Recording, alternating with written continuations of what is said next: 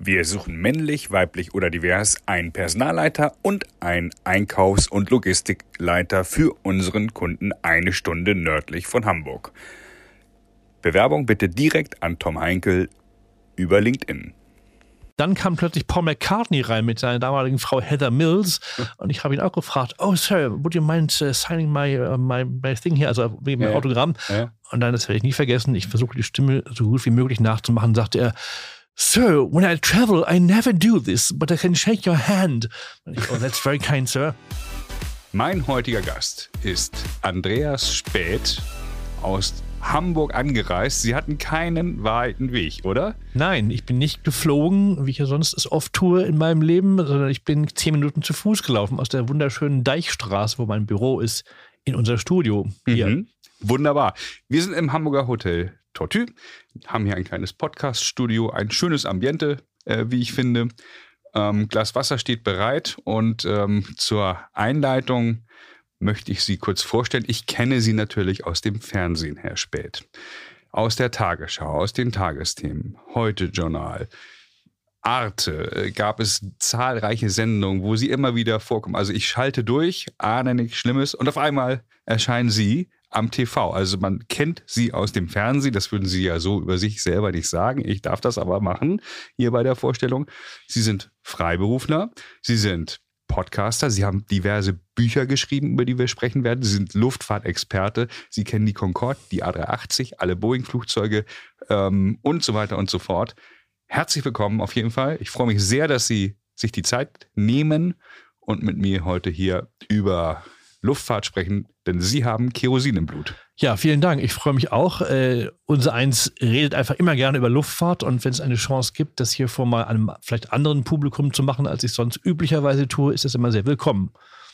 Wie ging das Ganze denn los? Also das ist ja äh, für den Hörer, glaube ich, äh, wichtig zu wissen, wie wird man denn für die Luftfahrt begeistert als Journalist? Also offensichtlich haben Sie ja kein Ingenieurstudium absolviert. Nein, und das ist wirklich die Frage, die ich mir sehr manchmal stelle, woher kommt das eigentlich ursprünglich? Weil es gibt bei mir wirklich in meiner Biografie oder in meiner Familie oder in meinem Umfeld überhaupt keinen Hinweis daher äh, oder darauf, wo das herkommen könnte. Ich habe also überhaupt keinen, mein Vater, meine Mutter, äh, mein Bruder, niemand hat irgendwas mit Luftfahrt zu tun.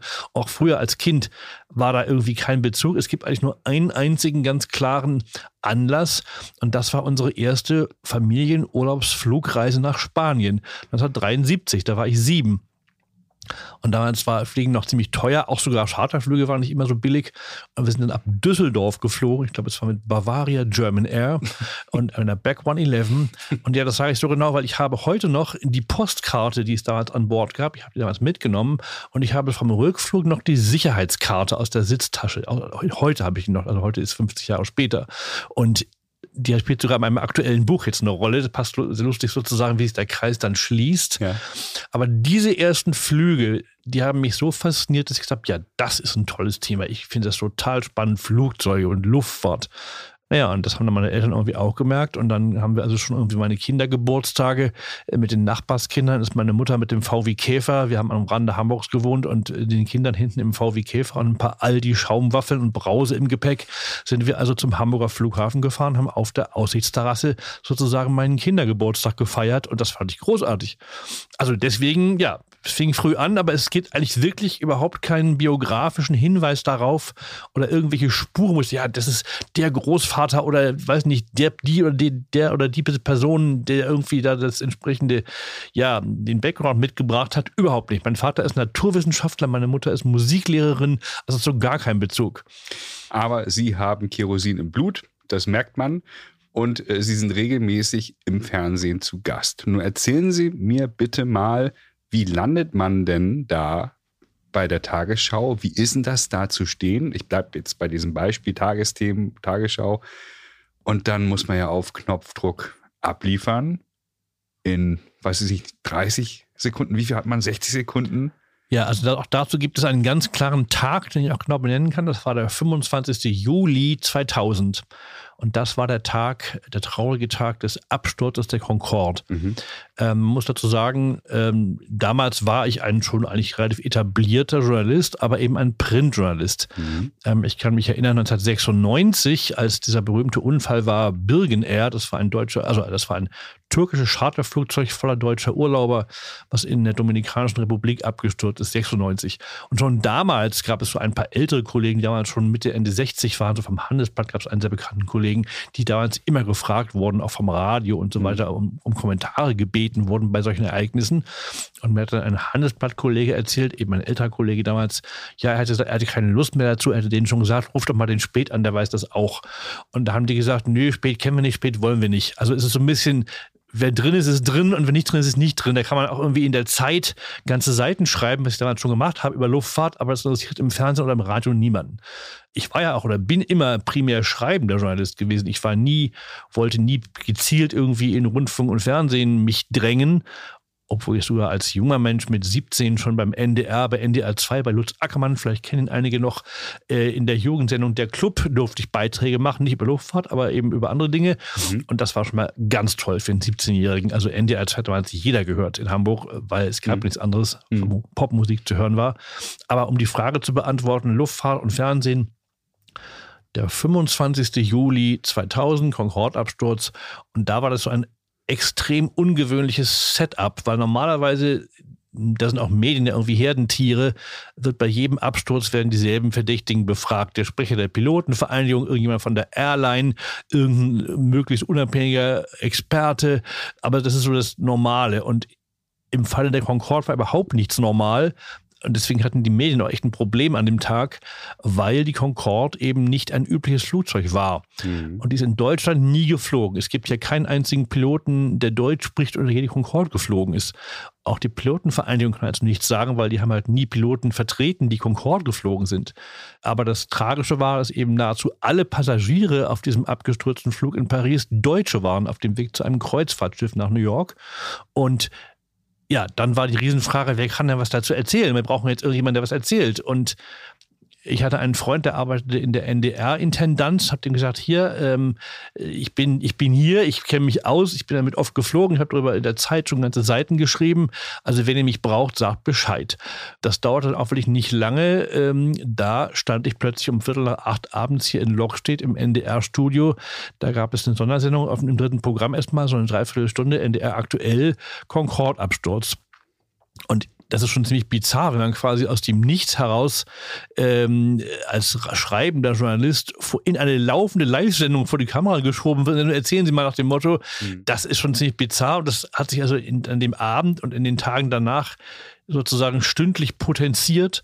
An demselben Abend, also am 25. Juli 2000, saß ich dann drei Stunden später neben Gabi Bauer, die damals Tagesthemen moderierte, als Live-Studiogast in den Tagesthemen. Und das ist so, also von null auf Tagesthemen in drei Stunden, das ist schon überhaupt kaum vorstellbar. Und ich höre gleich wieder auf, sonst wird es zu lange Geschichte, aber das Verrückte war, es gab noch keine Handys damals. Ich hatte jedenfalls noch kein Handy 2000 und das heißt, es war auch extrem schwierig für die Sender, die dann alle gesehen haben, ah, der kann was erzählen, der weiß was, der spricht Deutsch, den wollen wir auch. Mhm. Und wenn ganz Deutschland alle Medien beschließen, diesen Talking Head, also diesen, ja, irgendwie, den wir als Experten vor die Kamera oder vor die Mikrofone stellen können, den wollen wir jetzt auch das ist schon physisch überhaupt nicht zu schaffen und schon gar nicht, wenn man nur ein Festnetztelefon hat wie damals, mhm. was dann wirklich in meinem Büro wie in der Taxizentrale ununterbrochen klingelte und im Endeffekt hat es dann schon gesagt, eins so gemacht, die waren dann auch so verzweifelt, dass sie nicht durchkamen.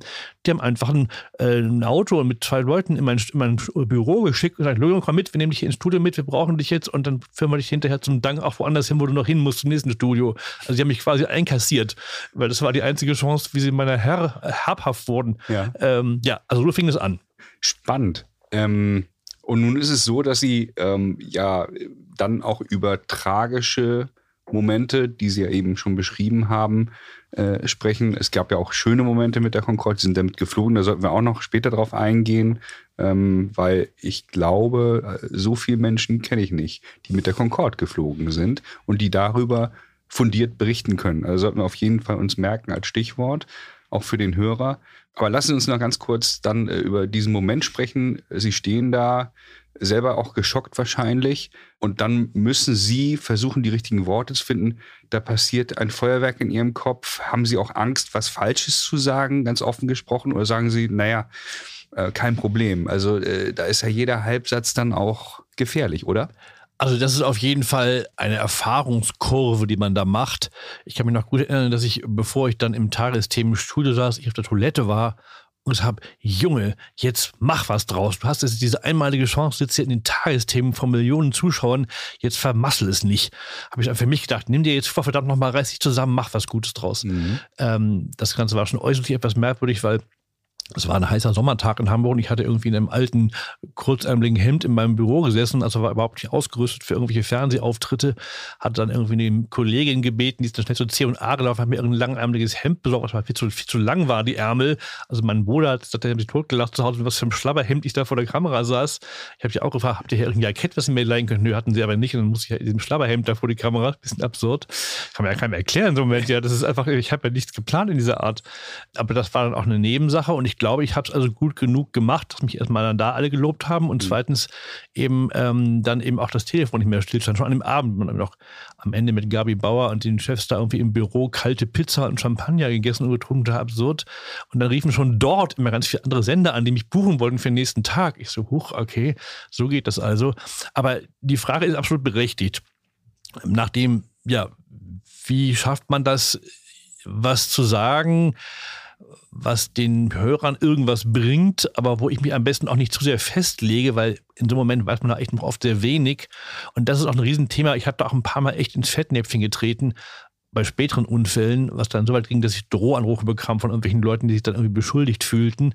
Also da muss man ein bisschen aufpassen und einfach auch eine Lernkurve hat man dann sozusagen sich zu überlegen, was sage ich hier und was sage ich nicht. Die Quintessenz ist, ich weiß so viel tausendmal mehr als mein Zuschauer oder als mein Interviewer in dem Moment. Und darum reicht es völlig, ähm, so ein paar Dinge zu sagen, die eigentlich gar nicht allzu spezifisch sind, die aber auf jeden Fall kompetent klingen, auch kompetent sind, aber eigentlich faktisch nicht viel Neues liefern. Denn darauf kommt oft gar nicht so sehr an. Also das ist auch so eine Erfahrung, mag ein bisschen zynisch klingen, mhm. aber die meisten Medien wollen jemanden, der flüssig und äh, ähm, irgendwie kompetent klingend von der Kamera mhm. erzählen mhm. kann. Und da ja meistens diese die Dauer solcher Interviews oder noch eben noch sogar noch mehr, wenn sie nur als kurze Soundbites irgendwie 30-sekündige kurze O-Töne dann nachher rausschneiden und irgendwo einstreuen, ist das sowieso extrem endlich, was man da unterbringen kann überhaupt. Mhm. Von daher ist es eben besser, in meiner Position, äh, sich nicht so weit aus dem Fenster zu lehnen. Mhm. Und auch wenn sie mich fünfmal fragen, ja, was war nun die Ursache? Die Trümmer rauchen noch und dann soll ich sagen, was war die Ursache? Das kann man natürlich nicht und das muss man aber auch nicht. Man kann also auch eigentlich so den Kontext ein bisschen erzählen und sagen, ja, es gab schon mal bei diesem Typ den gleichen Fall vor drei Jahren da und da, da war damals das die Ursache. Also das ein bisschen einbetten in einen mhm. Kontext und das ein bisschen begreiflicher machen oder auch interpretierbarer, mhm. ohne eben zu behaupten, ja, Herr Lehrer, ich weiß, was das war bestimmt Verstehe. das und das. Und das ist ganz schwierig und schlecht, wenn man das macht. Mhm. Dich ich vorzeitig auf irgendeine Theorie zu versteigen, eine Ursache zu behaupten, weil fast schon grundsätzlich zwei Tage später was völlig anderes rauskommt. Da habe ich einige Fälle erlebt. Verstehe, verstehe. Also sind auch dann Psychologe in Anführungsstrichen ähm, für die Zuschauer, die Informationsdurst haben. Das kennen wir ja auch von anderen äh, Unglücken, die passieren, also unabhängig von der Luftfahrt, ähm, dass dann da eben Leute vor der Kamera stehen und in Anführungsstrichen, ich finde das schön, dass Sie das so offen und ehrlich erzählen, die dann abliefern müssen, die dann was sagen müssen, ohne vielleicht inhaltlich dann zu viel zu sagen. Das Problem ist ja einfach oft, man weiß oft faktisch ganz wenig, auch ich weiß faktisch ganz wenig, aber man muss einfach sich klar machen, das habe ich im Laufe der Jahre gelernt, es kochen da auch die ganzen Mehl nur mit Wasser, ja. Mhm. Und es muss überhaupt nicht jetzt hier irgendwie Sensationen auftischen. Früher habe ich gedacht, oh Gott, die wollen mich natürlich nur vor der Kamera haben, weil ich jetzt tolle Neuigkeiten erzähle. Aber die kann in dem Moment niemand wissen und ich auch nicht. Ich tue mir auch keinen Gefallen. Das habe ich einfach teilweise versucht, so ein bisschen sozusagen herauszustechen, nämlich irgendwelche also ich will nicht sagen, kühnen Behauptungen aufgestellt habe, aber zumindest vielleicht Dinge als Vermutungen geäußert habe, die aber im Grunde auch irgendwann vielleicht doch nicht haltbar waren und einfach ein bisschen zu weit sich herausgelehnt haben aus dem Fenster in dem Moment. Mhm. Also die Quintessenz ist, all diese ganzen Sachen und diese Medien, diese Mechanismen, die kochen nur mit Wasser. Das sind ganz feste Mechanismen, die immer ablaufen. Die habe ich ja auch wirklich schon lange jetzt miterlebt. miterlebt. Mhm. Und ich kann immer irgendwas beitragen und das auch als meine Aufgabe an, sozusagen zur Diskussion und zur, zur Analyse oder zur Wahrnehmung. Und das sehe ich auch genau als meine Aufgabe an. Denn wenn ein Unfall passiert, ist das Interesse am allergrößten. Ein wichtiges Beispiel ist der German Wings Absturz 2015, wo es dann ja offensichtlich Suizid war des Piloten, wie dann mhm. bald rauskam. Da haben sehr viele, auch gute Kollegen von mir gesagt, dass du sagen sie gar nichts, weil man es echt nicht weiß und man kann nichts sagen. Aber die Nachfrage, der Druck ist in so einem Moment am allerhöchsten. Alle wollen von dir irgendwas hören und eigentlich kann man aber faktisch echt wenig sagen. Aber zu sagen, nur ich weiß nicht, ich sage auch nichts, ist für mich trotzdem keine Lösung, wie es einige machen, weil ich bin Journalist. Ich bin irgendwie angetreten, das ist auch meine, meine eigene hm, Priorität und meine, meine, meine Maxime. Ich will dem Publikum sozusagen mein Thema, die Luftfahrt, möglichst gut erklären. Und ich finde es in einer gewissen Weise feige oder ich finde es fast so, als wenn ich meinen Job verfehle, wenn ich im Moment der größten Nachfrage, wenn die ganze Nation an meinen Lippen hängt, im Prinzip das im übertragenen Sinne und sagen will, was sagt denn später zu? Und dann irgendwie sagen, nö, ich weiß nicht, ich weiß gar nichts. Das ist aber eine Grabwanderung und man tritt da auch wirklich in Fettnäpfchen und hat manchmal auch Pech, weil man irgendwie auch vielleicht dann doch ein falscher Zungenschlag rüberkommt oder weil die es dann komisch schneiden, dann klingt es noch komischer. Das ist ein bisschen gewagt. Also man muss es auch wollen, man muss es auch in Kauf nehmen, dass man schief liegt. Berufsrisiko. Ja in äh, Anführungsstrichen. Aber das ist natürlich da relativ hoch, weil es ist einfach eine hochgradig äh, volatile Entwicklung, die gerade währenddessen noch in den Anfängen liegt. Und wir wissen alle, dass Unfallermittlungen äh, Tage, Monate, Wochen, Jahre dauern, manchmal auch nie aufgeklärt werden.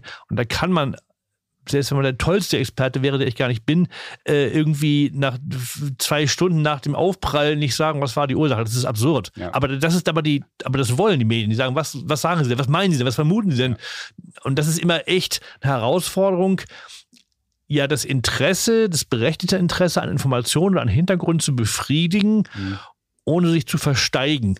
Und dass man sich selbst noch am nächsten oder übernächsten Tag noch dazu bekennen kann und sagen kann, ja, das hat sich jetzt als vielleicht falsch herausgestellt, was ich vorgestern vermutet habe. Aber aus heutiger Sicht stehe ich immer noch dazu, weil damals gab es nur diese und jene Anhaltspunkte und aus denen war es zumindest eine legitime Interpretationsmöglichkeit, hm. die ich dann vielleicht genutzt habe. Mhm. Und das sind so meine eigenen Maximen, die auch im Laufe der Jahre so gewachsen sind, wie ich versuche, da vorzugehen. Aber es ist ein Wagnis nach wie vor. So ist Medienberichterstattung. Ich habe das Gefühl, dass auch so in den letzten Jahren auch gerade seriöse Medien da immer vorsichtiger berichten und auch vorsichtiger Fragen stellen. Also früher hat man vielleicht dann noch gesagt, äh, Herr Speth, was ist denn die Ursache gewesen? Und heute wissen, glaube ich, auch dann die Journalisten, dass jemand nach zwei Stunden das nicht direkt wissen kann. Und ich habe das Gefühl, auf der einen Seite gibt es eben diese Dauerberichterstattung, diese Dauerschleife, wo man sich dann vielleicht als Medienschaffender vielleicht auch hinterfragen muss, muss das sein? Oder sollte man vielleicht nicht sagen, okay, 17 Uhr Nachrichten und dann, wir sehen uns zur Tagesschau wieder und dann wieder Tagesthemen, aber dieses Sonderspecial extra und nochmal extra ähm, in Dauerschleife und man muss auch bedenken, Concorde war im Jahr 2000. Mhm. Das war also, ich würde sagen, das war noch vor der digitalen Steinzeit, äh, weil ich hatte, ich hatte nicht mal ein Handy und niemand hat auch nur geahnt, was äh, in heutigen Zeiten irgendwie das Internet für eine Rolle spielen würde. Jeder hat auf dem Smartphone alles verfügbar. Es kann jeder immer alles fotografieren, alles kommunizieren. Es gibt mittlerweile ja viel mehr sozusagen in Anführungsstrichen ja Bürgerjournalisten, Leserreporter, Podcaster, was auch immer, ja. die alle sowieso ihr eigenes Ding publizieren. Also das war damals undenkbar. Und das ist deswegen eher noch schlimmer geworden, sozusagen, diese, diese Schleife, dieser Aktualitätszwang. Alle haben wegen jedem Unsinn irgendeinen Live-Ticker auf dem Sender oder auf, dem, auf, der, auf der Website und wollen ihn also ständig mit irgendwas füttern. Also da muss man sich heute fast noch mehr abgrenzen als damals, in meiner Position auch. Dann lassen Sie uns mal nochmal auf die Concorde eingehen. Ich glaube, die Hörer, die nicht im Thema sind, die vielleicht jetzt 20, 23 Jahre alt sind und Luftfahrt studieren oder Flugzeugbau, wo wir beide uns ja äh, sehr freuen, die müssten erstmal das Thema googeln. Was war die Absturzursache der Concorde? Das sollten wir den Knoten sollten wir einmal kurz auflösen, glaube ich. Und dann sprechen wir über den erfreulichen Teil, wie sie damit geflogen sind. Okay, weil ich wollte gerade sagen, ich möchte auch unbedingt nochmal über den positiven Teil reden. Der war ja. ja. auch für mich schon viele Jahre vorher, fing der an und ja. das ist einfach ein Erlebnis, um das noch in einem Satz jetzt zu sagen, um das mich heute sehr viele jüngere Leute sehr beneiden. Ich kenne diverse Leute, die heute auch in Luftfahrt arbeiten, aber die eben einiges jünger sind, die haben wirklich wörtlich gesagt zu mir, ich würde alles geben, was ich besitze, um einmal Concorde zu fliegen. Also so ist das bei vielen Leuten. Aber um das kurz zum Absturz zu sagen, man kann es relativ simpel äh, hoffentlich zusammenfassen. Es war ein heißer Sommertag, es war in Paris, die Concorde nach New York war am Rande des Überladenseins, also sie war ziemlich schwer. Ähm, das war aber nicht der Auslöser, es war nur ein beitragender Faktor. Es war auch ein Arrangement eines Hauptfahrwerks mit so einem Abstandsring zwischen den Rädern nicht ganz exakt eingestellt. Das war auch nur eine Kleinigkeit, aber beim einem Luftfahrtunfall spielen immer viele Kleinigkeiten eine Rolle. Alles muss irgendwie schiefgehen in einer Kette von Dingen, damit eben insgesamt was schief geht. Die eigentliche Ursache hier war, dass auf der Piste lag ein spitzes Metallstück, was von einem zuvor fliegenden, abfliegenden Flugzeug vom Triebwerk abgefallen war. Auf diesem scharfen Metallteil hat ein Concorde-Reifen sozusagen, ist er darauf gefahren während des Startvorgangs und dieses hat sozusagen wie eine, eine Messerklinge die Lauffläche des Concorde-Reifens quasi abgeschält und daraufhin ist durch die starke Beschleunigung dieses Reifens eine irgendwie über, über DIN A4 großes Stück Gummi mit hoher Wucht unter dem Flugzeug auf den Flügel darüber geschleudert worden. Und das wiederum hat in dem Tank, der da drin war, im Flügel eine Schockwelle ausgelöst. Also auch ein physikalisch noch nie dagewesener Vorgang. Das war, wusste man auch nicht, was passieren kann überhaupt. Und dadurch hat von innen die Druckwelle nach außen den Tank durchschlagen. Also die Druckwelle des in Schwingung geratenen Spritz in der Tragfläche im Tank, hat dann die Tragfläche nach außen durchschlagen und das Ganze ist äh, eben auch dann, da ist dann Benzin ausgetreten, Kerosin ist im heißen Triebwerk in Brand geraten, also ein echt massiver Ablauf von Prozessen innerhalb von Millisekunden. Und dadurch ist die Concorde beim Start in Brand geraten, das Triebwerk. Sie war zu schwer sowieso fast schon, hatte dann nicht genug Schub. Es war heiß, was sowieso das Aufsteigen immer etwas schwieriger macht. Und das war also einfach eine verheerende Kette von teilweise kleinen Einzelfaktoren, die dann eben sehr schnell zum Absturz des Flugzeuges in Flughafennähe geführt hat. Und dann wurde irgendwann natürlich die Entscheidung getroffen, dass keiner mehr mit der Concorde fliegen äh, wird. Diejenigen, die jetzt nicht so im Thema sind, ich sag's mal vereinfacht und schlecht mit meinen Worten, ein Überschallflugzeug, mit dem man von Deutschland oder von Paris nach Amerika innerhalb von drei Stunden fliegen konnte. In der Maschine 100 Sitze plus minus. 100. 100. Und erzählen Sie mal dem Hörer, wie ist das damit zu fliegen? Laut?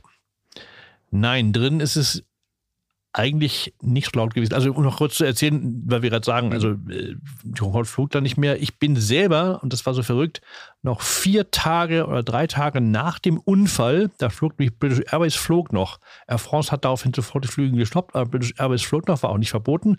Und die Zeit, die Wochenzeitung Die Zeit hier aus Hamburg, wie ich damals auch geschrieben habe, habe ich ja schon erwähnt, mhm. heute nicht mehr, aber damals, haben mir für, das ist heute absolut unfassbar, auch das zeigt, was das für ein anderes Medienzeitalter war, die haben mir für 8000 Mark, was in Euro wahrscheinlich heute eine höhere Summe, höhere Summe wäre und was undenkbar ist, dass ein Medium so viel Geld ausgibt für so ein Thema heutzutage, mhm. haben mir für 8000 Mark ein Concorde-Ticket gekauft, äh, also über London, Hamburg, London und dann mit der Concorde nach New York und dann irgendwie First Class zurück in derselben Nacht. Und ich sollte eben drüber schreiben, wie es sich anfühlt, mit der Concorde zu fliegen jetzt nach dem Unfall. Das war die Aufgabe, das war eine Reportage, wurde dann eine ganze Seite in der Zeit. Kurze Frage, da muss ich intervenieren. Wie haben Sie sich gefühlt, als Sie da an Bord gegangen sind? Ich hatte mich nicht unsicher gefühlt, weil ich hatte ja die Concorde schon häufiger erlebt und wusste, wie es sich anfühlt und habe mich da eigentlich immer sehr wohl gefühlt. Ich bin überhaupt jemand, der sehr an, das, an die Sicherheit des Fliegens glaubt und auch weiß, wie viel Redundanz da eigentlich besteht und wie viele Dinge schiefgehen müssen, damit es eben wirklich insgesamt schief geht. Aber in dem Moment? Also ich muss, ich kann mich nicht erinnern, das ist ja schon lange her, aber ich kann mich nicht erinnern, dass ich mich besonders unwohl gefühlt habe. Ich fand es schon irgendwie seltsam. Es war natürlich eine komische Stimmung und auch da war die Stimmung nicht so freudig, obwohl die war meist eher so zurückgenommen in der Concorde. Nicht, das war jetzt kein, kein Urlaubsflieger, wo alle irgendwie in Sektlaune waren, sondern meist waren das ja irgendwie Banker oder eben Leute, die da auch eine Mission hatten, die ja nicht aus Spaß geflogen sind, sondern die wirklich da auch einen Grund hatten, einen beruflichen Grund, so einen teuren Flug zu machen. Aber schon wohlhabende Menschen. Ja, natürlich sind es keine armen Leute gewesen. Ich habe da auch viele Stars getroffen. Also das ist ein eigenes Thema. Auf jeden Fall, also ich habe mich an dem Tag nicht spezifisch unwohl gefühlt, das kann ich nicht sagen. Aber um das Thema aufzugreifen, wer Concorde flog, das war natürlich normalerweise eben oft Banker. Ähm, es war eben auch viel so Showbusiness, manchmal auch Urlaube, die es irgendwie dann sich abgespart hatten. Und man gab auch Sonderangebote, dass zum Beispiel, man konnte immer buchen damals mit der Queen Elizabeth II, also diesem Cunard, großen Ozeandampfer, ähm, über den Atlantik zu fahren, einen Weg und den anderen Weg mit der Concorde zu fliegen. Das konnte man pauschal buchen. Das war für einen Concorde-Flug relativ günstig. Also auch solche Leute sind damit geflogen. Ich habe aber auch selber, ich bin insgesamt mit der Concorde geflogen äh, neunmal. Das ist kaum zu glauben aus heutiger Sicht. Ich habe es davon zum Glück, hätte ich gar nicht mehr leisten können, auch nie selber bezahlt, weil das wäre undenkbar gewesen, weil ein Ticket kostete also damals schon so irgendwie um die 10.000 Mark. Das ist also heute etwa das gleiche in Euro. Also das war für Normalsterblichen nicht erschwinglich, hätte ich auch nie ausgegeben, wenn ich, wenn ich das Geld gehabt hätte. Das ist ein toller Irrsinn. Mhm. Und ich war nun irgendwie junger Journalist, also mitnichten irgendwie 10.000 Mark rumliegen, die ich mal eben für so einen Flug ausgegeben hätte. Also deswegen ist es einfach ein Riesenprivileg gewesen, sozusagen des Schicksals, dass ich diese Zeit so erlebt habe und dass ich damals eben auch, dass es auch möglich war, dass die Airlines damals auch so ja spendabel waren, damit, um eben auch Promotion zu machen. Natürlich hat man Journalisten eingeladen und da habe ich natürlich eben von profitiert häufig. Also der einzige überhaupt von Irving gekaufte Flug war eben dieser Flug, die die Zeit damals bezahlt hatte. Und das war schon sehr besonders und sehr ungewöhnlich. Also es war nicht besonders laut, das war nur außen, ähm, was wirklich erstaunlich war für alle Menschen, die das Ding von nahem oder auch von innen dann gesehen haben, kann man heute noch in verschiedenen Museen bewundern, wie klein sie war also ich bin 1,88 groß. Ich musste wirklich meinen Kopf einziehen beim Einsteigen, weil die Tür einfach auch ziemlich niedrig war. Mhm. Und drin ist es echt eng. Also im Grunde auch von außen, das ist ein fliegender Bleistift. Und ähm, also heute haben sie in den meisten Flugzeugen, also zumindest auf Langstreckenflügen, wenn sie Premium Economy Class buchen, ist das teilweise komfortabler als damals Concorde. Obwohl es so teuer war, war halt nicht besonders viel Platz. Das war ein sehr schöner Ledersitz. Man konnte sich auch so ein bisschen verstellen. Das war nicht unbequem, aber man hatte auch keine acht Stunden da gesessen, sondern eben nur dreieinhalb oder mit Vor- und Nach, also vielleicht vier Stunden hat man da gesessen insgesamt. Und das war völlig in Ordnung. Aber es war einfach echt nicht viel Platz. Und wenn man einen Sitznachbarn hatte, oft wird Concorde nicht voll, da war ist nicht besetzt, aber wenn man einen hatte, war es echt wie im Charterflieger, konnte man kaum seinen Ellenbogen ausfahren, um seinen Steak zu schneiden, weil einfach das ziemlich eng war. Also das war einfach so. Und es ist einfach auch natürlich nicht viel Platz drin, der Concorde, weil es ja wirklich ein schmales, ja, es ist ein fliegender Sportwagen gewesen, ein super Sportwagen, der fliegen konnte. Sie haben mir aber eben und den Hörer auch ein schönes Stichwort geliefert, so ganz beiläufig. Das wäre eine eigene Folge. Sie haben viele Stars äh, getroffen. Machen Sie mal ein bisschen Name-Dropping jetzt. Also zwei, drei Namen bitte. Wen haben Sie denn da getroffen in der Concorde? Ja, es war wirklich spannend, diese Klientel zu sehen und also was da so alles mitflog. Also mein verrücktester Flug, weil das sozusagen der am meisten von Stars gespickte Flug war, war auch einer der auch irgendwie ein tragischer Flug. Ähm, das war am 12. November 2001. Wir wissen ja, am 11. September 2001 waren die Anschläge in New York und in Washington und in Pennsylvania, die berühmten 9-11-Anschläge. Ich weiß nicht, was ich jetzt ausholen soll. Es war verrückt, weil an dem 9-11, ich habe 9-11 in London erlebt bei der Concorde. Ich habe mit dem Concorde-Chefpiloten, war eine Presseveranstaltung, weil der an dem Tag, am 9-11-Tag, bevor die Wolkenkratzer einstürzten, hatte der den ersten Testflug mit Passagieren gemacht nach dem Unfall. Also der Unfall war ja im Juli 2000. Mhm. Jetzt reden wir wirklich vom 11. September 2001, jener furchtbare Tag. Ja. Und das war ja in New York, also zu unserer europäischen Zeit am frühen Nachmittag. Und wir saßen in London. Der Kapitän Mike Bannister, der ist auch recht bekannt, hat auch viele Bücher geschrieben, mhm. der ist gerade zurückgekommen. Da hatte er nur British Airways Mitarbeiter an Bord, aber das war ein Testflug und der erste mit besetzten Sitzen, also mit Leuten an Bord. Das mhm. waren Mitarbeiter, aber das haben sie einfach zum ersten Mal nachdem sie Concorde überarbeitet hatten, getestet. Die kamen zurück und wir saßen in einem Konferenzraum und warteten auf ihn und hatten dann Fernseher laufen. Das war natürlich unfassbar, was wir da brannten. Das erste, das erste World Trade Center, der erste Turm brannte schon. Ja. Dann kam Mike Bannister rein und sagte, oh, that looks horrific. And now we turn it off and talk about Concorde. Also er hat gesagt, ja, aber das blenden wir jetzt aus, Fernseher machen wir aus, wir reden über Concorde. Und dann bekam ich auf meinem Handy, was ich damals immer schon hatte, 2001, ja. von meiner Frau irgendwie SMS, ja, noch ein Flugzeug ist in einen Turm geflogen und die Türme stürzen ein. Ich dachte, das kann nicht sein. Ich saß da, hatte mein Handy vor mir und sah quasi die Welt, wie wir sie kannten, brach gerade zusammen. Ja. Aber wir durften das nicht anschalten, sondern er redete über Concorde und die neuen Tankverbesserungen und so. Das war extrem surreal. Okay. Ähm, aber dann einige Wochen später, im November 2001, trotz der Anschläge, wurde dann in der Tat der Linienbetrieb wieder aufgenommen, nachdem die Concorde nach den Unfällen eben auf verschiedene Weise überarbeitet worden war. Die Tanks waren neu ausgekleidet worden. Man wollte also diese Art von Vorfall verhindern, dass ja. man das wiederholen, dieses wiederholen könnte. Und dann sind wir nach, also war ich einige Tage später, durfte ich wieder mitfliegen mit British Airways nach New York. Und das Verrückte war an dem Tag, waren erstens sehr viele Prominente an Bord. Es fing schon damit an, dass ich in der Lounge erst Hugh Grant auf dem Sofa sitzen sah, der in sein Handy redete mit verwuschelten Haaren. Mhm. Ich habe ihn dann um ein Autogramm gebeten auf meine Pressenmappe. Das hat er auch mit spitzem Arm, als wenn ich aussätzig wäre, hat er das hingekritzelt. Dann kam plötzlich Paul McCartney rein mit seiner damaligen Frau Heather Mills.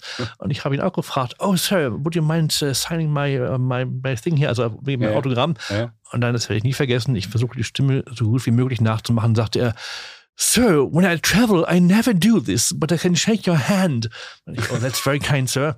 Ähm, habe also wirklich Paul McCartney die Hand geschüttelt, aber er hat sich geweigert, auch noch irgendeinen Krickel auf meine Pressenmappe zu machen. Das fand ich sehr schade. Und während des Fluges, da war ich später sehr neidisch, da waren auch noch andere Journalisten dabei, hatte eine spanische Journalistin die bessere Idee, weil sie hat dann die Stewardess gefragt, ob sie Paul McCartney eine Frage stellen darf, schriftlich, hat die Stewardess von Frau McCartney gefragt, man ja, soll sie machen. Dann hat sie also einen Zettel gekritzelt, irgendeine Frage. Die Stewardess brachte den Zettel zu Paul McCartney. Paul McCartney kritzelte eine Antwort drauf, sie hat mir das später gezeigt, unterschrieben mit P.MC. Und das war dann Paul McCartneys Antwort. Und diese Frau hatte also ein tolles Artefakt, eine handgeschriebene Antwort von Paul McCartney in der Concorde. Das habe ich irgendwie nicht geschafft. Da war ich ein bisschen neidisch und auf mich ein bisschen ärgerlich, dass ich nicht auch irgendwie so geschickt war. Und dann war auch noch Fergie kam noch an Bord. Die oh. hat in der ersten Reihe gesessen, nämlich der Platz 1a war eigentlich immer für Royals reserviert. Prinzessin Fergie, für die, die, also die Fergie nicht ich war die, war die Prinzessin, die war wie Duchess von irgendwas. Also die oh, war die, die damalige Frau von Prinz Andrew. Oh. Ja, also ich glaube, Prinzessin, ich bin mir nicht, sie war Duchess von irgendwas, aber Meine ich glaube, sie war nicht, ich bin auch nicht so der Experte für Royals, aber es war wirklich wie immer, dann hieß es, ja, oh, there's some royal guest coming. Alle saßen schon da und die Maschinen sollten losfliegen. Paul McCartney, äh, Hugh Grant saßen in Reihe 2, Reihe 3 und Reihe 1 war noch frei und es wurde irgendwie gewispert, ja, there's some royal passenger coming, aber es wurde vorher nicht gesagt, wer, aber aus Sicherheitsgründen. Ja, ja. Und davor will ich so eine britische Daimler-Limousine unten an die, an die Treppe zum Flugzeug an der Brücke außen ah. und dann kam Fergie an Bord. Und ich habe mich dann während des Fluges ein bisschen da vorne hingeschlichen, um zu gucken, was machen die eigentlich während des Fluges. Na, ähm, und? Ja, das kann ich sagen. Fergie hat, ähm, ich glaube, sie hat Autogrammkarten unterschrieben und irgendwie auch für ihr Kinderbuch, was sie gerade plante, irgendwie schon so Autogramme in so vorproduzierte Buchseiten geschrieben. Paul McCartney hat, glaube ich, mit da aß genüsslich Käse und äh, Hugh Grant hat sich mit einem weißhaarigen, vermutlich einem Banker, so einem älteren Herrn unterhalten, der jovial neben ihm saß. Also die hatten alle irgendwie a good time da vorne. Um es nicht zu sehr auszuschweifen, das Verrückte war aber dann die Landung, weil in New York war an dem Tag ein Flugzeug abgestürzt und zwar auf dem Weg von JFK, aber wo wir hinflogen. Als wir anflogen, sahen wir eine große schwarze Rauchsäule über, also über Queens in New York, also neben dem Flughafen. Und es stellte sich raus, wir waren die letzte Maschine, die landen durfte. Da wurde der Flughafen gesperrt und alle waren wahnsinnig panisch, weil man dachte, es wäre vielleicht ein neuer Anschlag. Und dann haben wir, da war die Einreise, die Passkontrolle geschlossen. Und dann standen wir also auf, von einem Bein aufs andere Wippen mit Paul McCartney, Fergie, Hugh Grant, ich relativ nah dahinter, vor dem geschlossenen Einreiseschalter. Ähm, und Paul McCartney verteilte dann Kaugummis an ein paar Leute, die so viel er noch hatte. Und wir kamen erstmal nicht rein. Und es ging aber dann doch noch, haben sie uns doch reingelassen. Und das war aber alles extrem surreal, weil der Flughafen war dicht, also über Sicherheitskräfte. Also man kam sich vor wie im Kriegszustand, weil das war wirklich bizarr an, wie gesagt, das war auch schon ein Tag, ich höre jetzt mal auf, weil das zu weit führt, aber 12. November 2001 war auch ein besonderer Concorde-Tag, deswegen, aber eben aus anderen Gründen auch besonders. Ich bin dankbar, dass ich nachgefragt habe, Herr Speth. Vielen Dank für die Anekdote, weil Sie ja nicht nur mit der Concorde neunmal geflogen sind und entsprechend auch dann in Fernsehdokumentationen äh, darüber berichtet haben, sondern weil Sie auch Bücher geschrieben haben und nicht nur eines. Sie haben über die Concorde Bücher geschrieben. Sie haben über die A380 Bücher geschrieben, Der letzte Riese und auch über Airlines. Unvergessen, legendäre deutsche Airlines. Ich schreibe auf jeden Fall in die Shownotes rein, wo man diese Bücher bekommen kann. Aber vielleicht äh, ergänzen Sie nochmal dieses Stichwort Ihre Bücher. Wie viele Bücher haben Sie geschrieben? Also und welche da, Themen habe ich vergessen? Naja, es gab noch alle anderen Themen. Wir müssen jetzt auch nicht hier eine endlose Bücherschau machen, aber äh, natürlich ergibt sich das wenn man sozusagen so lange an diesem Thema wie ich schon äh, interessiert ist und ich mache ja, also ich mache auch, ich habe immer selber auch fotografiert. Wahrscheinlich wäre ich jetzt sogar im Herbst hier in Hamburg, das ist auch für mich was Neues, zum ersten Mal in einer Galerie wirklich Fotos ausstellen, die natürlich auf die Bond an der Wand hängen zum Verkauf, nämlich genau Concorde, also Original Concorde Dias, die wir jetzt so abziehen lassen hier in einem Hamburger Buchladen, die haben so einen Loft und es ist so ein Spezialbuchhandel, der heißt Dish. Der Buchhandel, äh, wo er normalerweise also Auto- und Flugzeugbücher verkauft, das ist so eine Art Spezialbuchladen, aber sehr nett. Ich hoffe, das klappt. Ähm, das wäre für mich eine tolle Erweiterung meines Portfolios, eben plötzlich auch noch sozusagen eine Fotoausstellung, also äh, wie ein Künstler sozusagen eine Galerie zu beliefern mit Werken, die dann auch noch verkauft werden. Bin gespannt, ob das klappt deswegen habe ich während Corona, das war so eine wichtige Zeit in der Hinsicht, wir mussten ja alle sich schon ein bisschen neu erfinden irgendwie während Corona, weil ich bin normalerweise viel auf Reisen und eben in aller Welt unterwegs in Sachen Luftfahrt und besuche Airlines, besuche Flugzeughersteller, Flughäfen, Luftfahrtkongresse, alles Mögliche. Und ja, das war ja alles plötzlich auf Null runtergefahren und man saß hier zu Hause und dachte, was mache ich jetzt? Und über Luftfahrt zu berichten war auch so ein bisschen schwierig, weil es fand ja zeitweise Luftfahrt fast gar nicht statt in, in der Welt und am Himmel irgendwo. Und da habe ich eben auch nochmal besonnen, dass ich, ich hatte schon vorher einige Bücher geschrieben, weil ich meine, klar, ich habe viele Geschichten erlebt, habe auch viele Bilder zu vielen Sachen. Wie viele ungefähr? Also hm, ich würde sagen so sechs, sieben vielleicht. Hm, okay. Äh, genau, also so, aber knapp zehn, also nicht ganz, aber so unter zehn. Weil, also ich habe auch die ersten schon irgendwie vor, vor 15 Jahren, also nicht so, dass ich jetzt alle in den letzten Jahren gemacht habe, mhm. aber ich habe eben eben plötzlich ist mir aufgefallen, ich habe doch wirklich zu vielen Themen tolle Sachen und es zieht sich ja eigentlich an. Und ich hatte auch den Motorbuchverlag in Stuttgart, da hatte ich nämlich schon während Corona dann aufkam, ein Buch in Arbeit, ähm, das hieß Überschall Passagierjets, heißt es auch immer noch, ist auch ein schönes Buch, weil da sehr viele auch unveröffentlichte Bilder drin sind von anderen Überschallprojekten, die es vor allem in Amerika gab. Also auch so ganz tolle 60er Jahre Vintage-Fotos, was da die Amerikaner alles versucht haben. Sehr spannend. Mhm. Und das war dann auch abgegeben, war fertig, weil Corona war auch lange nicht fertig. Und dann habe ich irgendwie gedacht, wunderbar, jetzt mache ich A380, weil das ist auch eines meiner Spezialthemen. Ist ja auch hier in Hamburg ein wichtiges Thema gewesen, immer. Und die A380 äh, ist ja nun wirklich ein einmaliges Projekt gewesen in der Luftfahrtgeschichte, allein schon wegen seiner Größe, der Größe dieses Flugzeuges. Und das habe ich eben auch wirklich von den ersten Anfängen in den 90er Jahren mitverfolgt, weil ich eben immer schon Journalist war in der Zeit und auch über diese Themen berichtet habe und es immer auch schon ganz faszinierend fand. Und deswegen habe ich jetzt auch noch mal ganz viele Zeitzeugen getroffen damals. Ich habe das Buch recherchiert vor, also angefangen, ich glaube, vor, vor zwei Jahren. Also im Grunde war das so 20, Ende 2020, also vor drei Jahren fast. Aber ich hatte ja schon sehr viel auch sozusagen ohnehin schon versammelt, weil ich ja eben immer auch kontinuierlich dieses Thema behandelt hatte. Und aber es war spannend, weil es haben eben einige Zeitzeugen, die dann nach dem Ende, das war ja für Airbus ein eher unrühmliches Ende für die A380, weil sie ja wirtschaftlich ein völliger Flop war, haben jetzt zum ersten Mal mit mir gesprochen. Also sie haben zum ersten Mal seit ihrem Ausscheiden, weil einige waren auch pensioniert worden dann inzwischen von den Verantwortlichen, zum Beispiel John Leahy, der legendäre Airbus-Verkäufer. Und der hat wirklich zum ersten Mal öffentlich gesprochen mit mir für das Buch und sozusagen seine Sicht der Dinge, was eigentlich schiefgegangen ist und wo die Schuldigen liegen, hat er also benannt aus seiner Sicht. Und das sorgte auch in der Branche für relativ viel Aufsehen, weil einfach, ja, das war eine wichtige Stimme und ich hatte bisher eben noch nichts gesagt dazu, weil er pensioniert war und auch gar nichts mehr wollte eigentlich, aber ich habe ihn dann überzeugt. Und Wie denn? Wie überzeugt man jemanden, der nicht reden will? Also ehrlich gesagt, ich habe ja jetzt einige Bücher gemacht, wo es so um Veteranen geht. Also ich habe dann quasi immer irgendwie ältere Männer interviewt, weil die halt immer, damals waren es eben auch nur Männer zu solchen Zeiten, an entscheidenden Stellen saßen. Und ich habe die Erfahrung gemacht, dass die eigentlich ganz gerne reden, weil sozusagen nochmal die Geschichte mit ihren Worten darzulegen, also sozusagen die Geschichtsschreibung zu beeinflussen, weil die waren ja beteiligt aktiv an solchen Themen damals und auch vielleicht sich selber da auch mal irgendwie äh, für die, vor der Historie nochmal irgendwie zu rechtfertigen oder nochmal zu beschreiben, dass man da alles richtig gemacht hat. Also das Bedürfnis bei solchen Leuten, einfach nochmal darzustellen, wie Sie das sehen, sozusagen vor der Geschichte, die ich ja sozusagen schreiben wollte. Die Geschichte, es war jetzt kein aktueller Artikel, sondern es war wirklich eine rückblickende Bewertung und Zusammenfassung.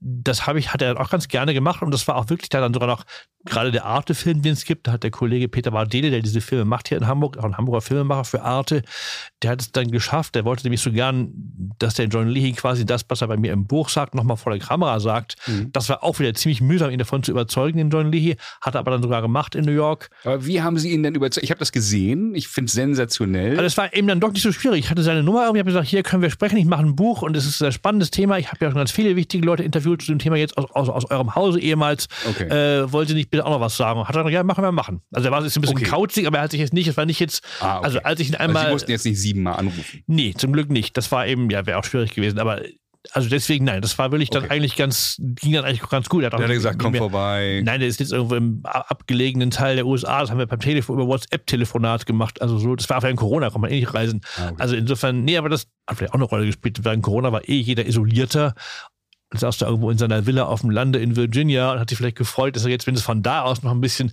an der Geschichtsschreibung aus seiner Sicht mitwirken kann. Er hatte Zeit. Genau. Also jedenfalls A380 ist ein ganz wichtiges Thema und es lag mir auch sehr am Herzen, weil ich das auch sehr faszinierend finde. Also A, die Maschine an sich, dieses Projekt. Ich habe auch häufig damals schon, jetzt auch wieder für das Buch, mit dem Vater der AD80 gesprochen, mit Jürgen Thomas, der ist mittlerweile auch, glaube ich, Ende 70, aber eben auch ein sehr spannender Typ, weil der natürlich sehr gut erzählen konnte, auch diese wahnsinnig vielen Zerwürfnisse ja innerhalb der europäischen Airbus-Partner. Ich meine, die A380 wäre ja auch beinahe endgültig gescheitert, äh, weil eben Deutsche und Franzosen und die dort gefertigten Teile und Kabel nicht zusammenpassten. Also das war ja für Airbus in frühen Zeiten auch ein ziemliches Desaster, die A380. Aber das sind ja legendäre Namen. John Leahy, Jürgen Thomas, nachdem äh, ist meines Wissens in Toulouse bei Airbus auch einiges benannt, wenn ich das so richtig auf dem Radar habe. Also für die Luftfahrtstudenten die jetzt sagen, oh, die Namen kenne ich nicht, lohnt sich mal zu recherchieren. Das sind wahre Legenden der Aerospace-Branche. Und es ist ja auch so, dass das immer so ein bisschen ein Sog ausgelöst wird. Denn dann plötzlich kamen andere Leute, die hatten das irgendwie gehört, die wollten, ja, ich will auch noch was sagen. Also plötzlich kamen sozusagen Leute zu mir aus diesem Umfeld und sagten, sie wollen jetzt bitte auch noch mal. Und sie haben ja sogar teilweise dann auch Leute mitgebracht, die sagten, ja, der weiß aber das am besten, fragt ihr doch nochmal. Also plötzlich haben die quasi gemerkt, aha, hier ist jetzt quasi die Geschichtsschreibung im Gange, jetzt müssen wir dazu auch was sagen, wollen wir auch was sagen. Also das fand ich ganz spannend, dass dann plötzlich so eine Art Prozess ausgelöst mhm. wurde. Das Buch ist mittlerweile auch auf Englisch. Ich habe es auch selber übersetzt auf Englisch. Ähm, ich schreibe auch auf Englisch, deswegen grundsätzlich. Ich schreibe auch viele Sachen. Also auch die meisten meiner Artikel schreibe ich in beiden Sprachen für Medien auf beiden Seiten sozusagen des Atlantiks oder auch in England teilweise. Also jedenfalls für englischsprachige Abnehmer und für deutschsprachige Abnehmer. Und das ist auch die wichtige Methode für mich überhaupt davon zu leben, weil das ist schwierig genug als Freier. Ich habe überhaupt von niemandem irgendeinen festen Auftrag, ich kriege von niemandem irgendwelches Pauschalgehalt. Und das habe ich auch nie bekommen, mein ganzes Berufsleben nicht. Das ist sicher sehr, sehr ungewöhnlich, dass das überhaupt möglich war und möglich ist. Also ich kann bis heute davon relativ ordentlich leben. Nicht, dass ich jetzt davon reich werde, aber ich, also mir fehlt es an nichts. Und das alleine ist schon ein unfassbares Privileg. Das empfinde ich auch wirklich so jeden Tag, dass ich das machen kann, was mir Spaß macht, was mich interessiert, weil ich habe zum Glück auch irgendwie die Art, das auch ganz gut verkaufen zu können. Und das klappt auch, obwohl es eben generell heutzutage Content Creators und auch speziell freie Journalisten sehr schwer haben.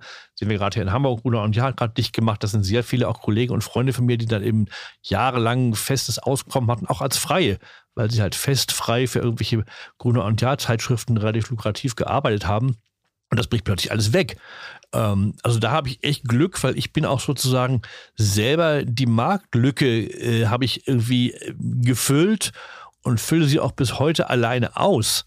Ähm, das ist sehr ungewöhnlich, weil ich habe auch das nie erwartet, weil ich dachte, kommt bestimmt dann irgendwann Nachwuchs, die dann irgendwie mit mir konkurrieren, die vielleicht dann irgendwie tollere Sachen, bessere Sachen, hippere Sachen machen.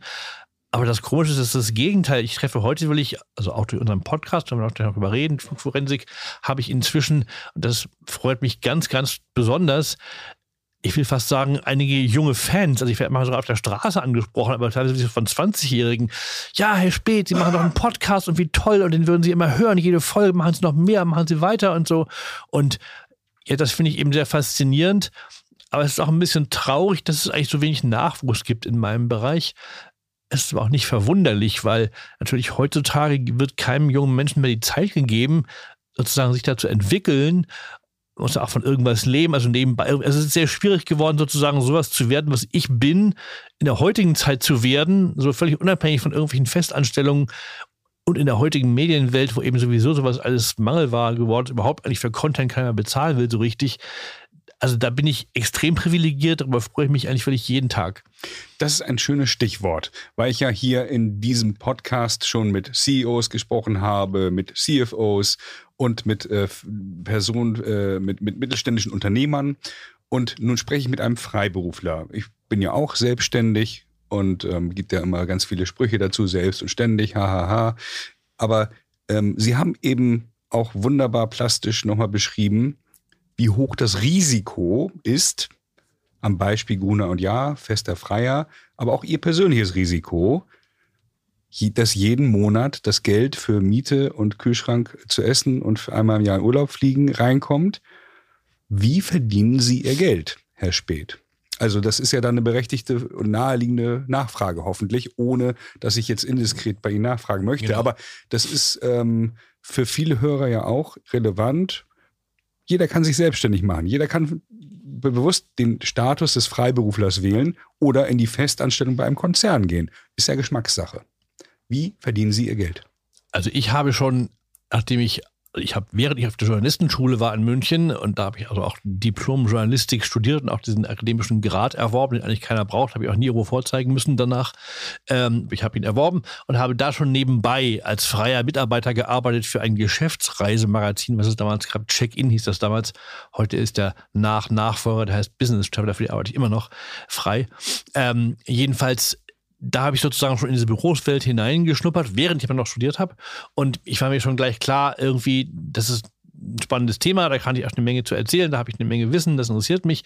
Und habe dann auch schon irgendwie gemerkt, es lief auch schon ganz gut, habe schon nebenbei auch mal für ein paar andere geschrieben so.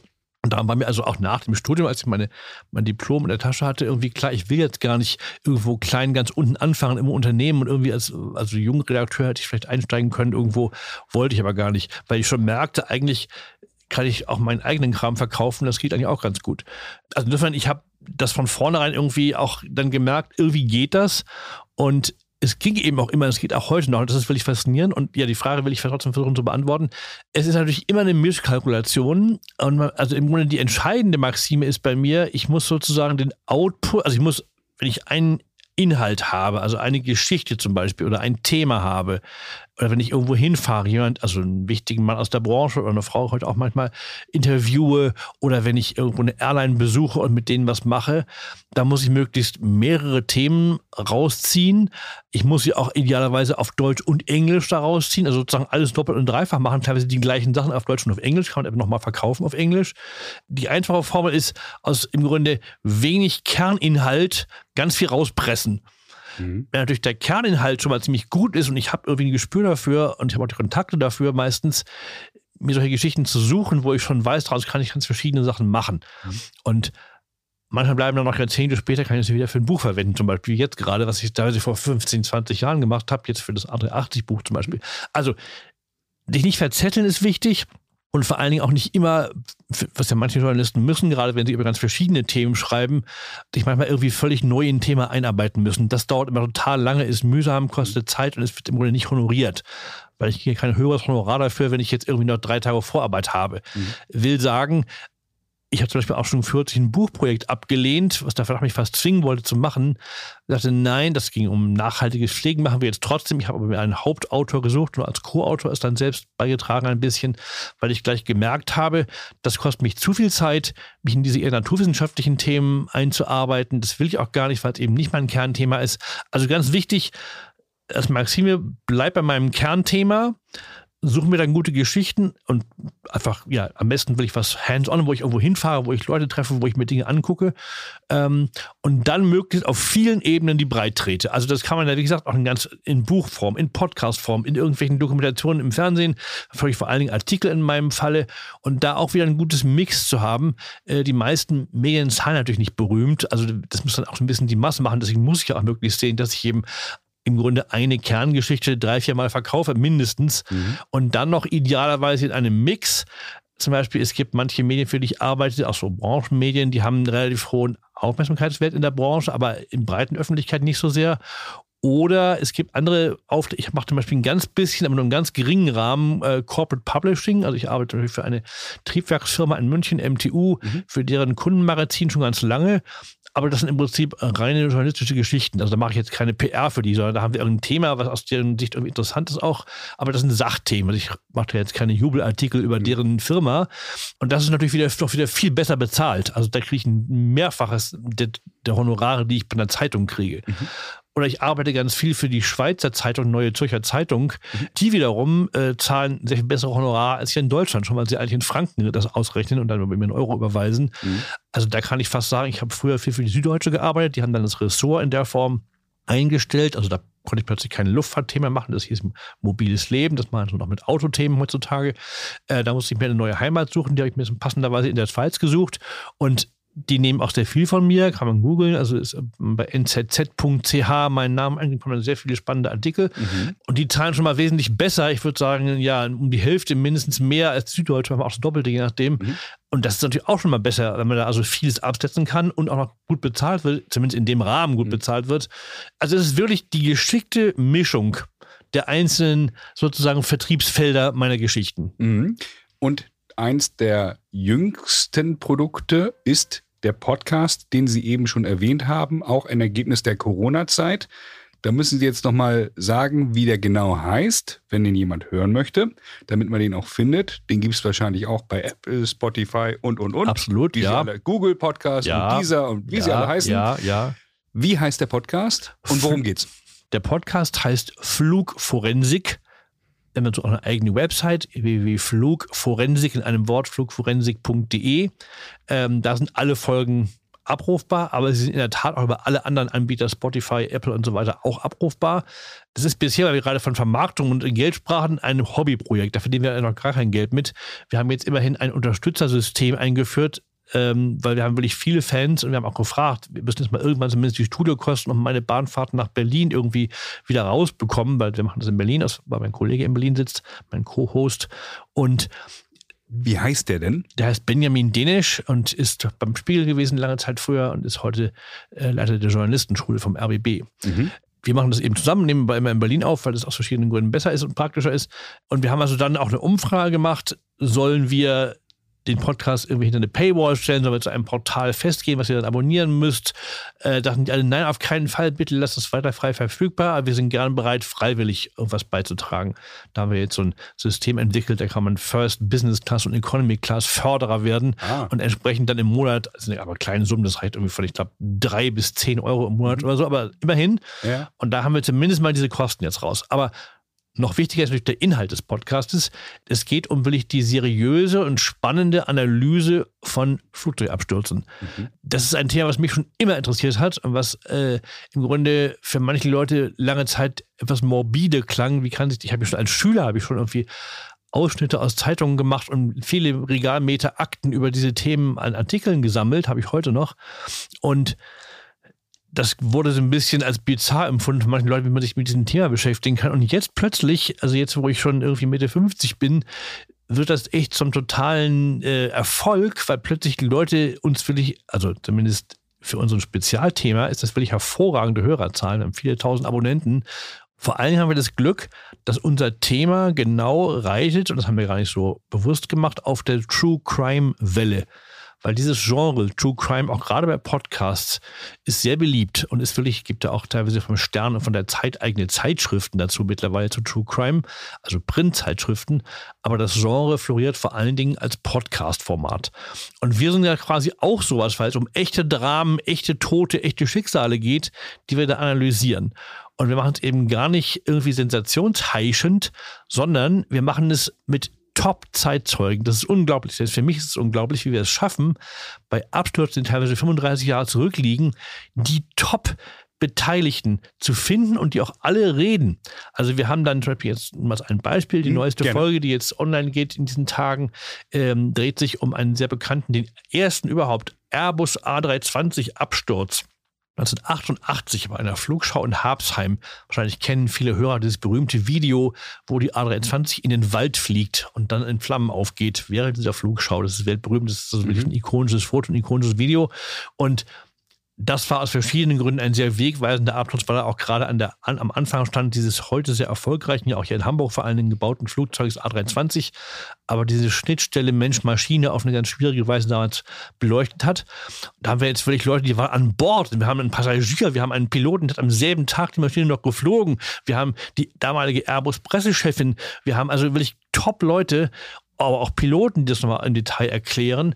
Also es ist eine Mischung aus Erklärung, aber eben auch sozusagen wirklich spannende Erzählung von echt Beteiligten. Also es ist nicht ein Podcast, wo zwei Typen einfach labern, was sie auf Wikipedia sich angelesen haben. Das gibt es mir auch häufiger. Ich höre manchmal so aus Konkurrenzbeobachtung solche Podcasts und es gibt wirklich viele, wo wirklich nur einfach zwei Typen reden, was sie sich angelesen haben.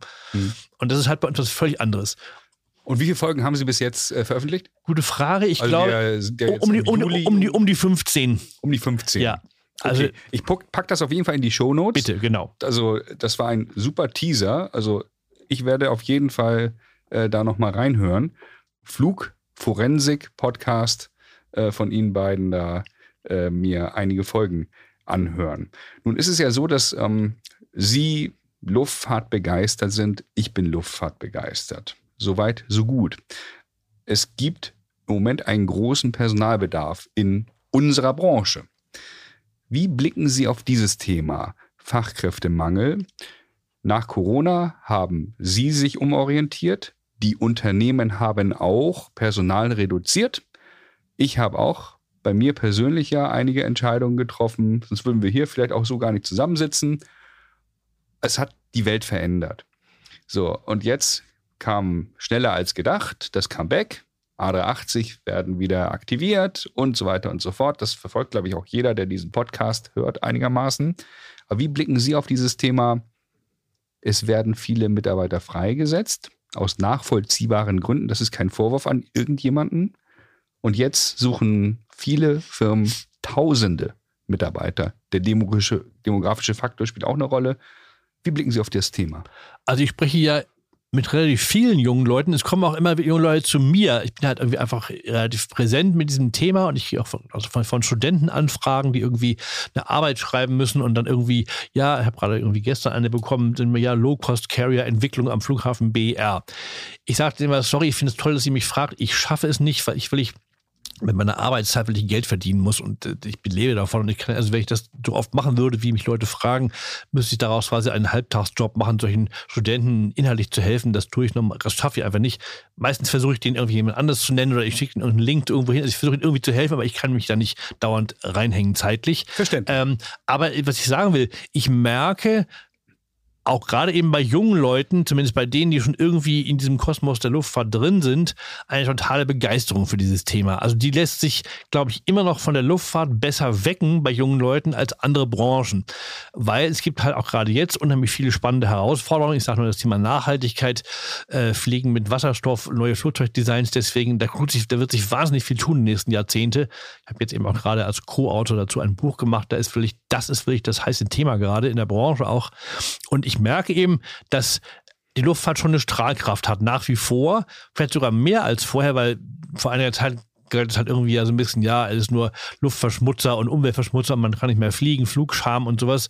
Aber jetzt, glaube ich, merken auch junge Leute, dass hier wahnsinnige Zukunftschancen auch für sie als künftige Berufstätige äh, warten sich da einzubringen, weil die Luftfahrt muss sich quasi in diesem Thema Nachhaltigkeit dadurch völlig neu erfinden, auch durch technisch neu erfinden. Und das ist natürlich eine sehr spannende Herausforderung, die es so eigentlich noch nie gegeben hat, in so einer Luftfahrt gibt. Und daran mitzuarbeiten, glaube ich, ist schon reizvoll. Also deswegen finde ich das hoffnungsdrückend, mich das hoffnungsvoll. Ich kenne auch, weil ich das ist auch für mich ganz toll, wenn ich mit solchen Leuten reden kann.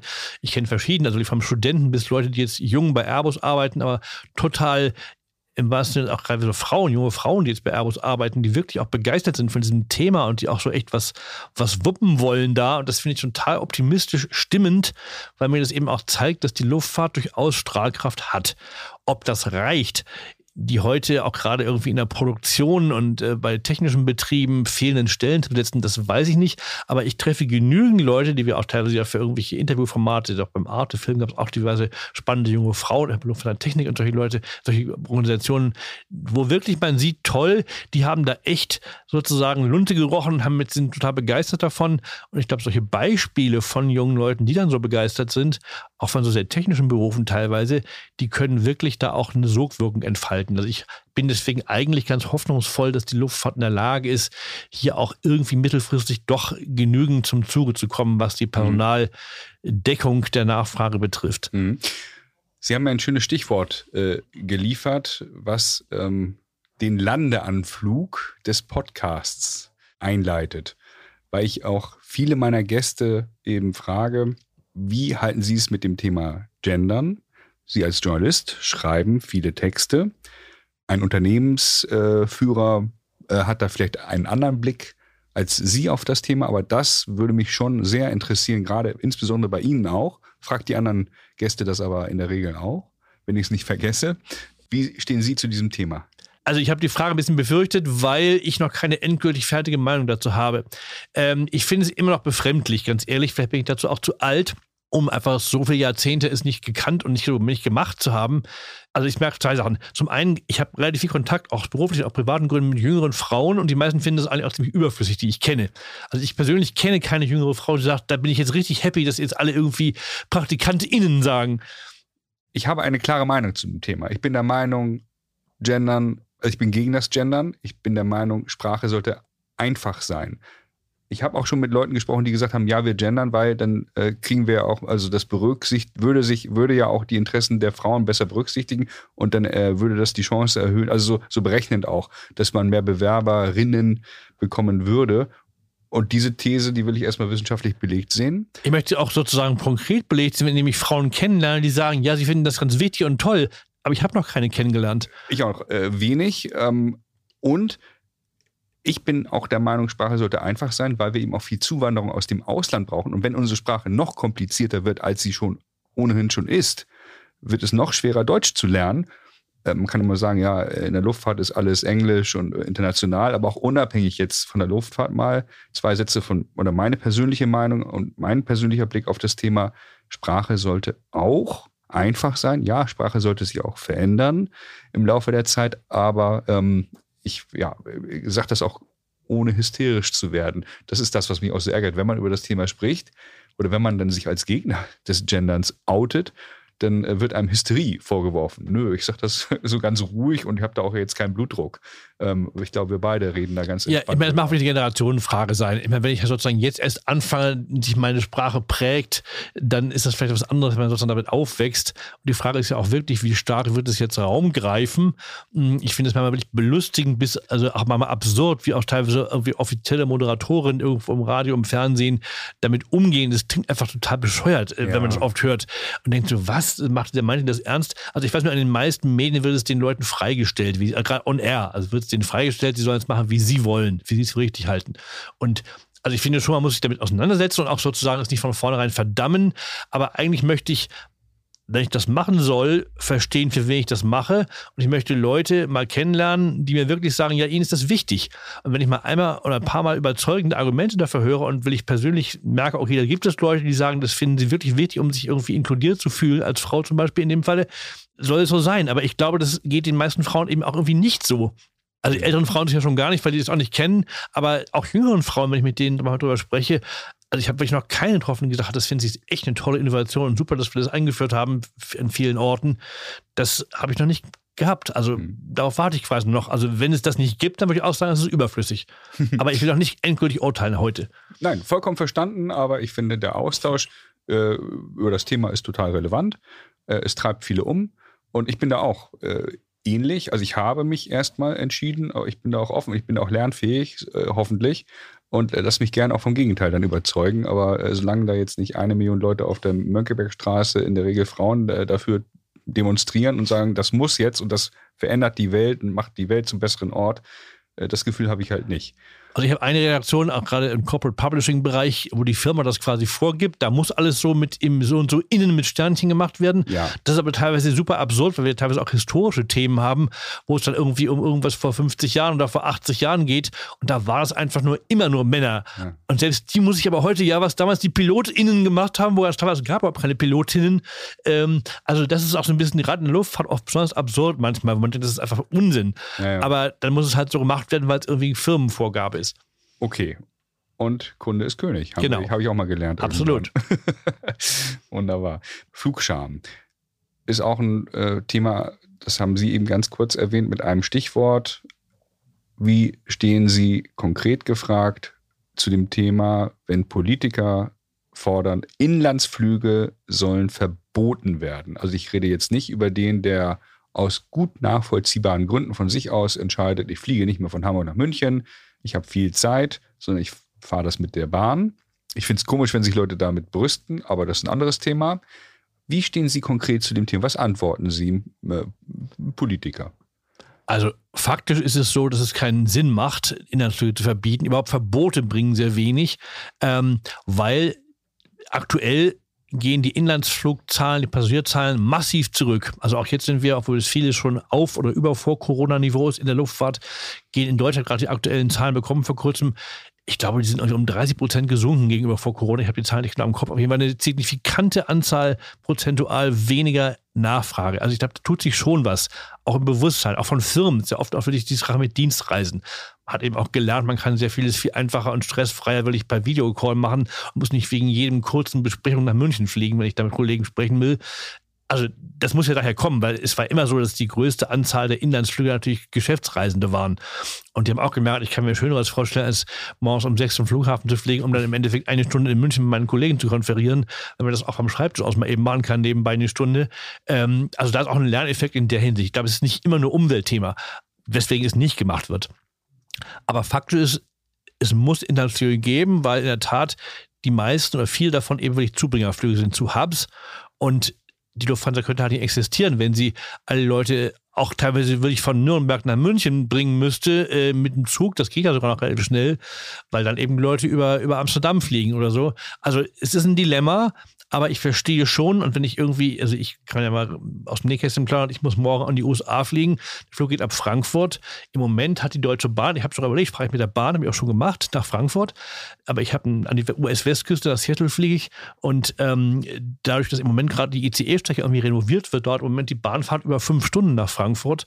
Und wenn ich noch einen Zehn-Stunden-Flug vor mir habe, da fahre ich nicht fünf Stunden mit der Bahn nach Frankfurt. Da bin ich dazu leid. Aber ich prüfe mich da auch härter als früher. Ja. Und ähm, also insofern, ich habe dafür Verständnis, aber es ist faktisch Unsinn, zumal es auch wirklich gar nicht viel bringen würde, weil alle Analysen sagen, wenn Inlandsflüge wegfielen, ist der Effekt, was CO2 und andere Emissionseinsparungen betrifft, so gering, dass sozusagen auch psychologisch ein Verbot würde viel, also viel äh, kontraproduktiver wirken, als das sowieso sich stark verringernde Segment Inlandsflüge einfach im nötigen Maß ja eben weiter zuzulassen. Mhm. Vielen Dank. Also das ist ja wirklich spannend, ähm, äh, dass Sie da nach Seattle fliegen. Da waren Sie ja sicherlich auch schon ein paar Mal. Da könnte man ja fast sich nochmal treffen und nochmal eine Sonderfolge drüber machen. Aber ähm, erst einmal würde ich gerne diese Folge hier abrunden, um ganz wichtig noch zu erwähnen, wenn man Kontakt zu Ihnen aufnehmen möchte oder wenn man Ihnen folgen möchte, dann kann man das in erster Linie bei Twitter tun unter Andrea Spät? Nein, die, äh, Nein. Äh, meine Handle heißt at spätflies Englisch, äh, weil ich nur auf Englisch twittere und nur zur Luftfahrt, weil einfach das eine globale Community ist. Spät mit TH? Also S-P-A-E-T-H, das ist mein Name. Mein Nachname schreibt sich mit A-E, nicht mit Ä, ganz wichtig, das muss ich auch immer allen Fernsehanstalten beibringen. Also spät, S-P-A-E-T-H und dann in einem Wort F-L-I-E-S, spät flies, spät fliegt. Da kann man ihnen folgen. Und wenn man jetzt äh, neugierig geworden ist oder äh, sich äh, beruflich, geschäftlich mit ihnen in Verbindung setzen möchte, ich glaube, es ist klar geworden, was sie tun, womit sie ihr Geld verdienen, dann kann man das zur Not auch per E-Mail machen, wenn man denn nicht bei Twitter. Ja, das kann man sehr gerne per E-Mail machen, jederzeit. Äh, ich soll ich mal nochmal sagen. Also gerne. Also die E-Mail heißt ASPA, ist mein Kürzel, A-S-P-A, at und dann nochmal ASPA und dann in einem Wort Press, P-R-E-S-S, also aspa at aspapress.com. Wunderbar. Prima. Habe ich ein Thema vergessen, Herr Speth, bevor wir hier gleich landen? Na, ich glaube, wir sind clear to land. Wir haben nichts vergessen, glaube ich. Clear to land. Wunderbar. Dann bleibt mir mich herzlich bei Ihnen zu bedanken. Ich wünsche Ihnen einen guten Flug morgen nach Amerika. Danke sehr. Uh, nee, erstmal einen Flug nach Frankfurt und dann einen guten Flug nach Amerika. Ich hoffe, dass Sie da eben auch neue Erkenntnisse gewinnen werden, neue Dinge erfahren und die dann in Ihrem Podcast vielleicht verarbeiten, könnte ich mir vorstellen, oder in einem Buch oder in einem schönen Artikel für eine Zeitung XYZ. Herzlichen Dank, Andreas Speth, für den Besuch, für die Einblicke, für die tollen Berichte, auch über die Concorde und über Dinge, die schon etwas länger her sind. Vielen Dank. Herzlichen Dank und an Sie und an die Hörer Happy Landings.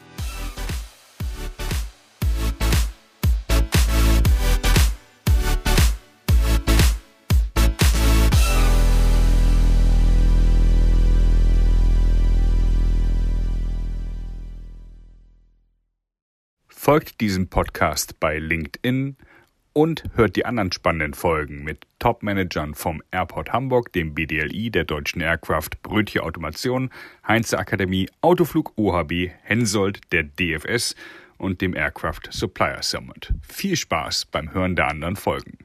Mit dem Aerospace Manager Podcast erreichen wir mehr als 10.000 Menschen. Falls ihr Interesse habt, eine Folge aufzunehmen, meldet euch gerne bei Tom Heinkel über LinkedIn.